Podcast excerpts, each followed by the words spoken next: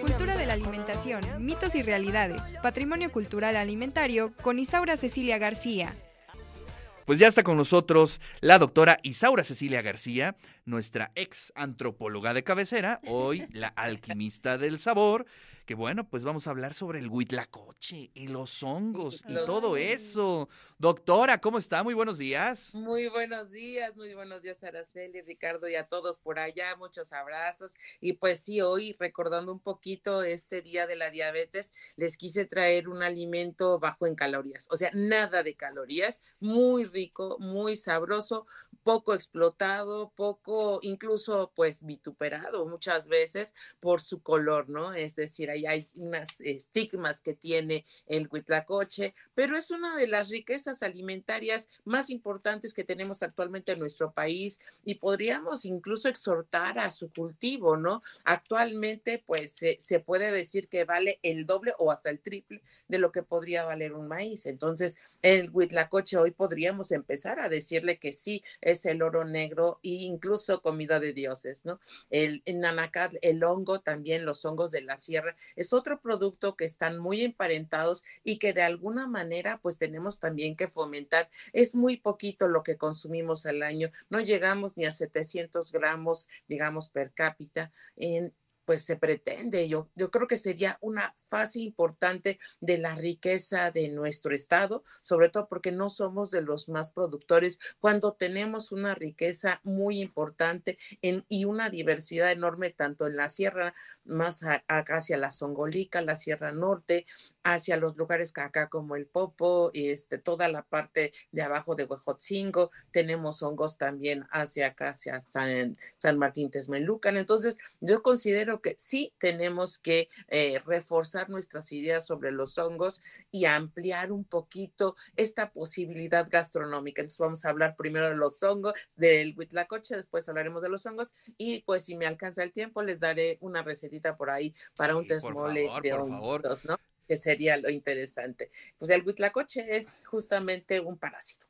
Es un hongo parásito que de alguna manera prolifera desde la, en dos temporadas muy importantes, que es desde junio a agosto más o menos y ahorita en noviembre. Más bien de junio a noviembre podríamos encontrarlo como un alimento muy, muy rico en aminoácidos, muy rico en lisina, muy rico eh, y además productor de proteínas y productor ah, combinado. Imagínate un, un taquito de huitlacoche bien preparado con este con tortilla caliente y además una salsita por ahí. Y aguacate. ya, y aguacate. No, no, ya con el aguacate tú cierras como todo el ciclo de lo que podría traer un plato de bien comer. Ya, ya, ¿sí? ya, ya, ya, ya, ya, medio, ya medio, ahora sí, ya medio. Ahora ya sí, es que es un plato completito, ¿no? Tiene vitaminas, si tú le pones picante, pues tiene vitaminas, si le pones, si lo combinas con la tortilla, fíjate, el maíz con la propia tortilla es de, de verdad muy rico, ¿no? El huitlacoche, pues tú sabes, infecta a la planta del maíz y provoca una serie de tumores grisáceos que son agallas ahí medias negras azuladas que de alguna manera de buen tamaño y frescas son grises y desde allí podemos encontrarla como como un buen alimento, ¿no?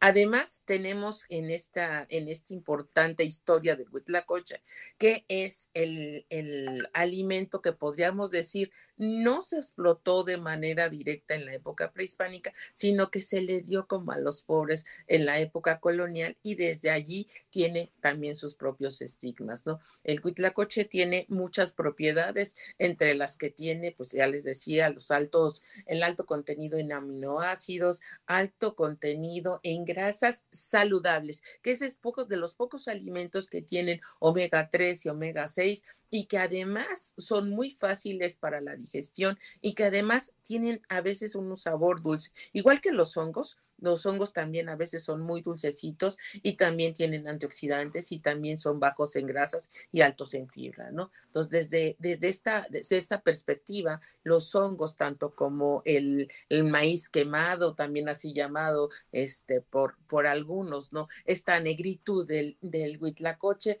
pues nos permite hablar justo de un alimento rico, pero de un color difícil a veces para algunos, ¿no?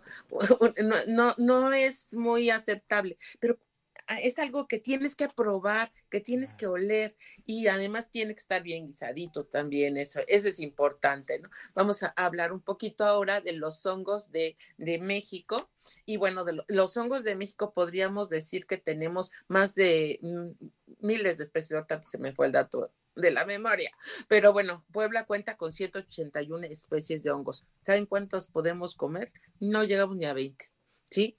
Entonces, este, creo que sí tenemos ahí una, pues una beta importante para sembrar, sobre todo los que están procurando las selvas, de, sobre los bosques, perdón, de coníferas, de encinos y demás, sería una beta interesante, un estímulo más para que puedan ellos fomentar el cultivo de los hongos. Los hongos, pues, se, dan en ese tipo de, de, ecosistemas, ¿no? En el ecosistema húmedo frío. Por eso la Sierra Norte de, de México, particularmente desde, bueno, desde yo creo que desde Zaragoza para arriba ya es prácticamente lugar húmedo, frío, lluvioso. Entonces ahí es donde podemos encontrar los hongos, ¿no? Los hongos fritos acompañados con frijoles, con caldo, con quesadillas, con tamales, con salsas. El, el hongo es uno de los platillos que sí es eh, de muy rico y y además muy preferido en el paladar tanto de los poblanos como de los mexicanos, ¿no?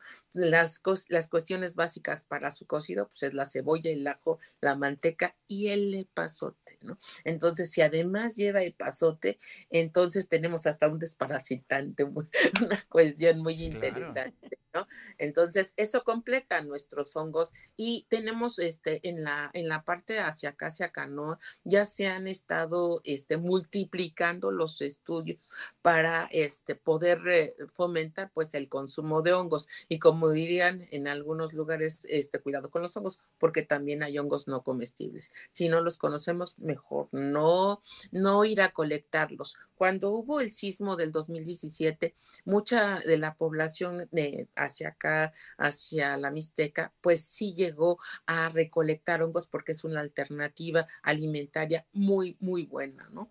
Entonces tenemos el pananacatl en San Martín Texmelucan, tenemos uno que se llama panza tipo de toro o chipo, que es el, mestizo, que es el de aquí, de, de, la zona de Puebla. Y bueno, estos, estos hongos que les he presentado por ahí, unas charolitas este, donde los venden en, en la calle prácticamente, que son los hongos más conocidos y son los hongos mestizos de la montaña, ¿no? Bueno, que vienen desde la sierra de Puebla y bajan hasta Puebla, ¿no? Entonces, perdón, hasta la ciudad, ¿sí? Entonces, esa, esa parte es interesante. Sí, sí tenemos eh, muy importante producción de hongos, pero poca en realidad con relación a lo que podríamos sacar de riquezas, ¿no? Entonces, bueno, los tipos de comestibles son muy poquitos. El champiñón blanco, a lo mejor el amarillito que tienen ahí que se llama girola y este en bueno, hay otros que están en el mundo, pero son poquitos los que nosotros comemos, ¿no? El del huitlacoche, el portobelo, el Las trufas no, porque esas son muy caras y están fuera de nuestro alcance, pero están aquí, están presentes y sí, en México se cocinan con caldito y uno de los calditos más sabrosos es el que llamamos o denominamos tesmole. El tesmole pues simplemente es una preparación que se hace tanto en Oaxaca como en Veracruz, como en Tlaxcala y sobre todo en Puebla y en este es un caldito que se espesa con estas cosas que se llaman chuchoyotes, que es las bolitas de maíz con el dedito que alguna vez se las he platicado y bueno, eh, lleva el epazote, la cebolla, lleva salecita y un poquito sobre todo a veces de verduras locales, que también eso enriquece mucho al caldo, ¿no?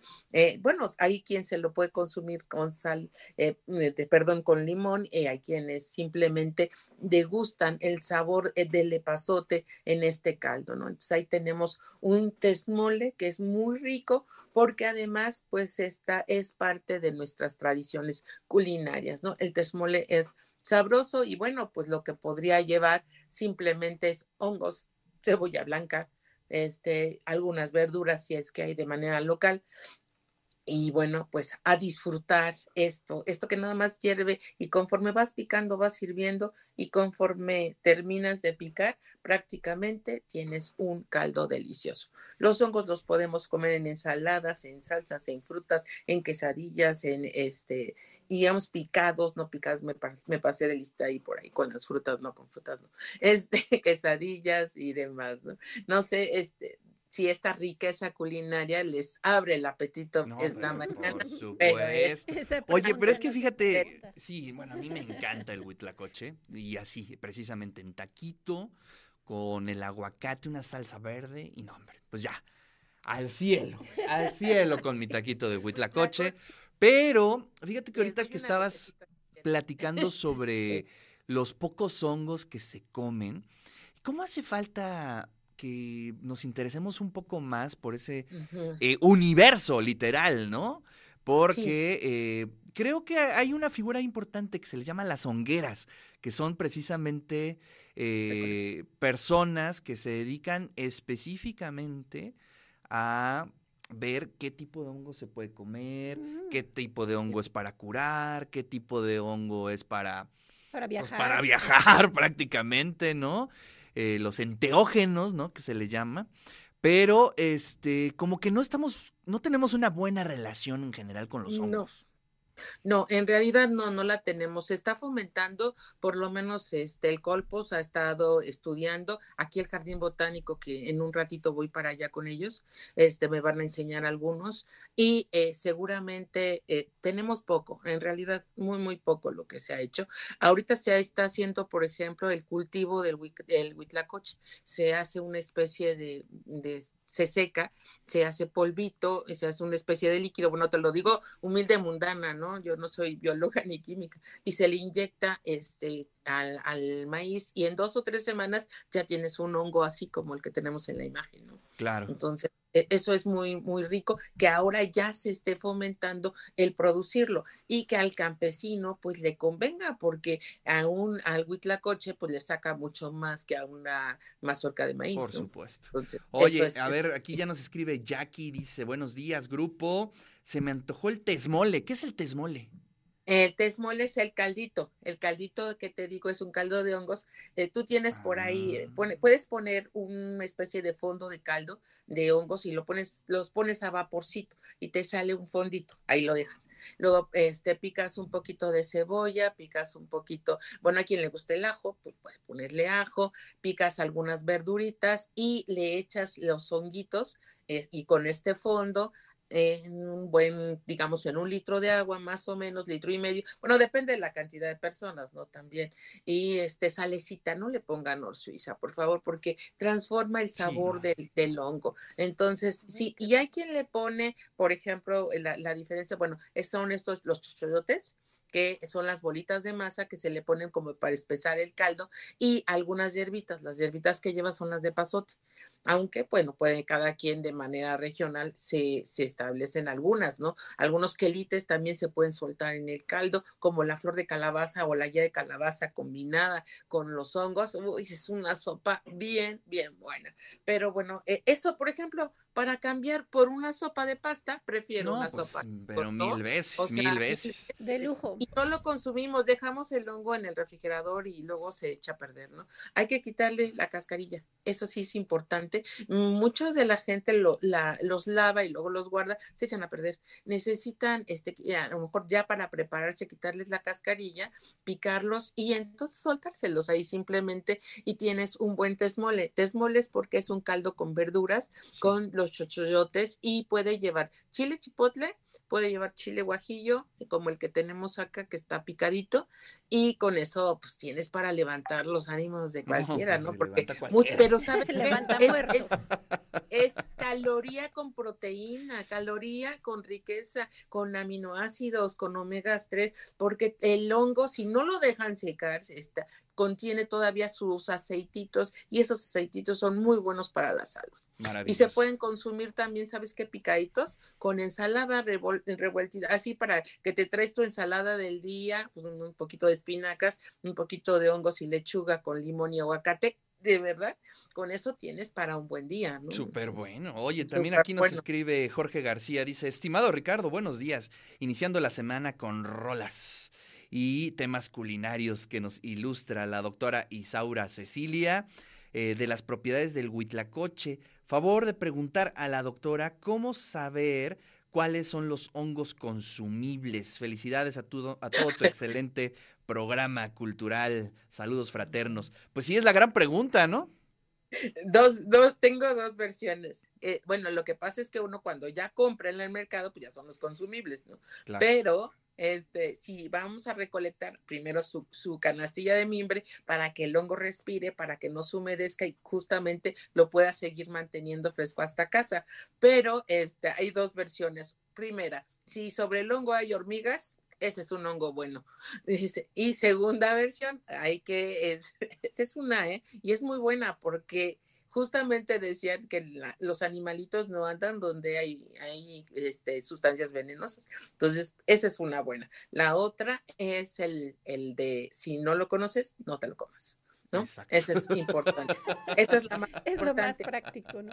Y esa es la más, la más socorrida. Y la otra, bueno, ahí en nuestra, en Canoa y hacia Almalinche, tenemos un tipo de hongos azulitos también muy buenos, ¿eh? Ese, no les tengan miedo. Pero ¿saben qué? Primero hay que acudir con la comunidad. La comunidad es la que los puede, nos puede vender, ofertar lo que ellos conocen como bueno para comer. Y eso sería pues está teniendo mucho éxito la columna del día de hoy. También Iván Bolaños dice, hola Ricardo, muy buenos días a todos en el de eso se trata y por supuesto muy buenos días a la doctora ñaca ñaca. Dice, ah, muy buena, excelente el gabinete de curiosidades de Guillermo del Toro. Les dijimos, les dijimos, aquí se los dijimos. Y sobre todo los huitlacoches. Hay un lugar, dice Los Fresnos, aeropuerto, en Monterrey, donde preparan un platillo llamado hongos selva negra, que son deliciosos y es el champiñón con huitlacoche, queso, eh, es empanizado, ¿no? Empanizado y es una mezcla muy recomendable. Pues bueno, pues sí, fíjense que nos hace falta mucho ahondar en el tema de los hongos. También Tommy Cruz dice aquí que muy buen inicio de semana, exquisito el huitlacoche, me encanta. No es muy barato, pero sí lo prefiero a la carne, por ejemplo. ¿No? sí, y tiene, tiene un alto nivel de proteína y lo puedes consumir con quesito, con, quesillo o quesito Oaxaca, como le quieran decir, pero también con panela. Así con panela es muy bueno. Sí. Bueno, pues ahí están, hay más comentarios. Por ejemplo, acá dice Jess Pichardo, dice, los de colores muy llamativos pueden ser los venenosos. ¿Quién sabe? Eh, no, no, no siempre, no, siempre. No siempre, más bien son cara. Hay uno que se parece mucho al cafecito que presentamos y este, la diferencia es casi en el tamaño, en el grosor del, del tallo y entonces este y ellos lo distinguen muy bien cuál no se debe de comer y cuál sí y son muy muy parecidos y no es y son del mismo color casi cafecitos mielicitos no tenemos de los grises a los blancos y los negros y bueno tenemos este cafés mieles y hay algunos que no son comestibles. No por el color tenemos unos azul bueno acá le llamamos hongo azul pero más bien la raíz es azulita y la tapa es media marrón y entonces pero ese se consume ese se consume bien. Entonces no hay, no hay una regla por el color, ¿eh? Eso sí creo que no. Gracias, eh, Isaura, por esta columna.